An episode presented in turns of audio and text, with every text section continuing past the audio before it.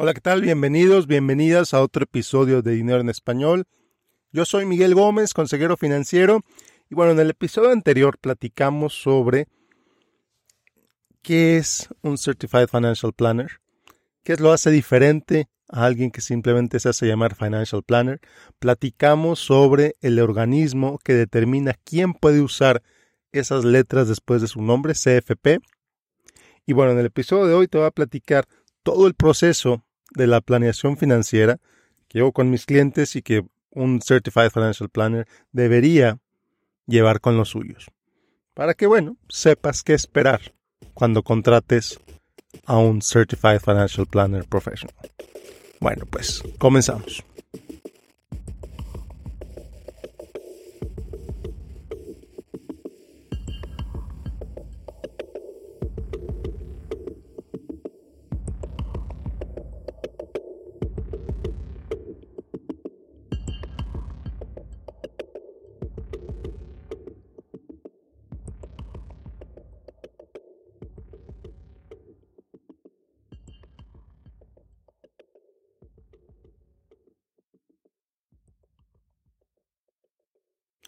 Bueno, en el episodio anterior te contaba sobre la primera reunión con tu Certified Financial Planner.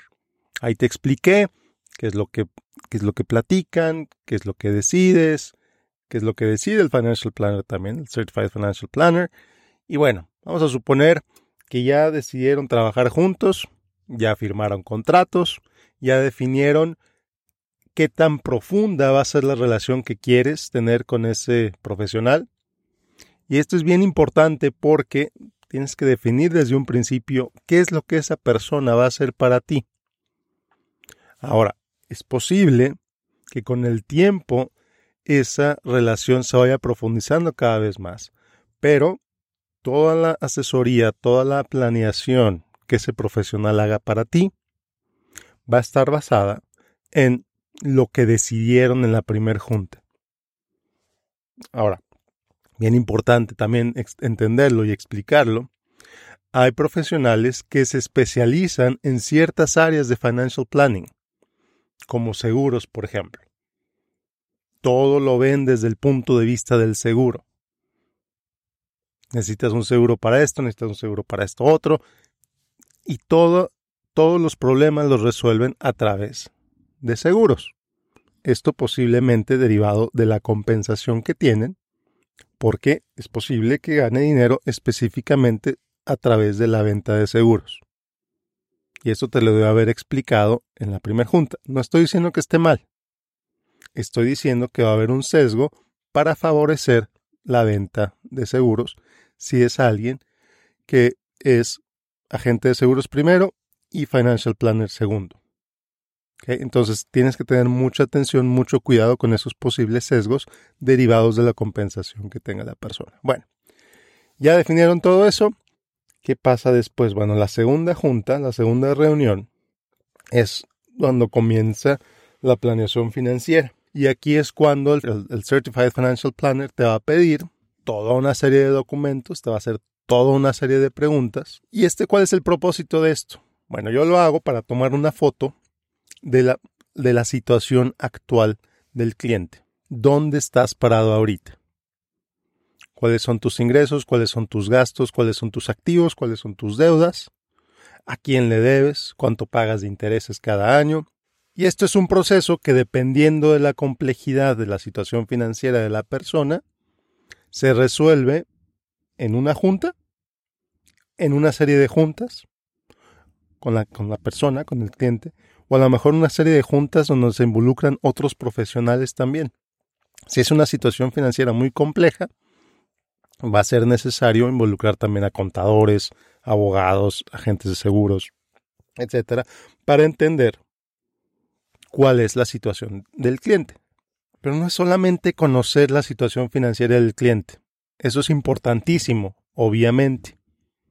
Es también conocer qué es lo que quiere lograr cuáles son sus metas, cuáles son sus valores, cuáles son sus prioridades, qué le interesa mucho, qué no le interesa nada.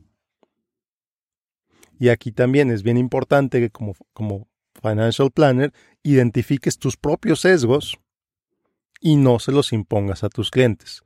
No le impongas tus valores a tus clientes. Cuando yo empecé haciendo este podcast hace siete años y medio, tenía la creencia de que todos tenían que ahorrar. Entonces, uno de mis mensajes en mi, podcast muy común, si oyes los, los episodios, los primeros episodios, vas a decir, vas a ver mi insistencia en que todos ahorren para el retiro, para esto, para... Bueno, espérate. Sí, para mí es importante que ahorren. Para mí es importante que la gente ahorre. Pero no le puedo imponer mi verdad a mi audiencia de mi podcast ni a mis clientes, obviamente. Tengo que entender cuáles son los valores de mis clientes, qué es lo que quiere cada una de estas personas. Muy bien, ya tomamos la foto, ya tenemos la claridad sobre la situación financiera de esta persona. ¿Qué sigue? Bueno, el siguiente paso es importantísimo, es entender cuáles son las fortalezas de esta persona, las fortalezas de la situación financiera de esta persona y cuáles son sus oportunidades o sus amenazas. Es un, análisis FODA, como diríamos en español, fortalezas, oportunidades, debilidades y amenazas. SWOT, lo mismo, para tratar de entender qué es lo que podemos, cuáles son las, las, las señales de la situación financiera actual.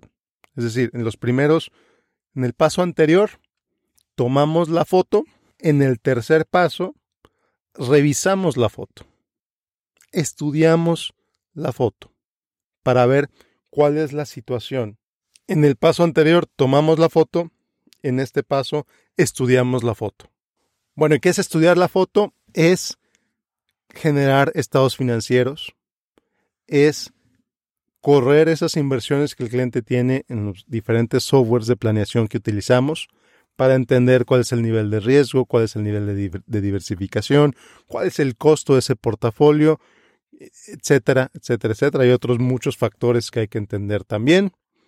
Cuál es la tolerancia que ese portafolio actual tiene ante las necesidades del cliente, qué tan posible es que este portafolio pueda satisfacer las necesidades del cliente.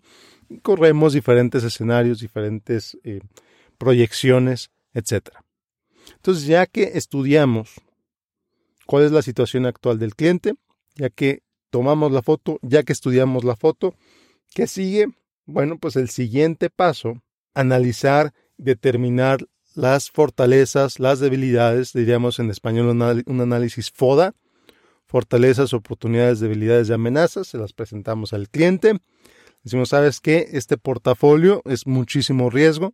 Por ejemplo, estás tomando mucho riesgo o estás tomando muy poco riesgo o con lo que me dijiste quieres gastar contra lo que tienes, quieres gastar mucho o quieres gastar muy poco. Dependiendo de las diferentes pues contrastamos las metas del cliente contra lo que tiene ahorita y a ver qué tan compatible es uno con el otro. Y luego entonces, el siguiente paso es desarrollar las recomendaciones. Si le sabes qué, tienes esto, yo te sugiero, yo te recomiendo que hagas esto.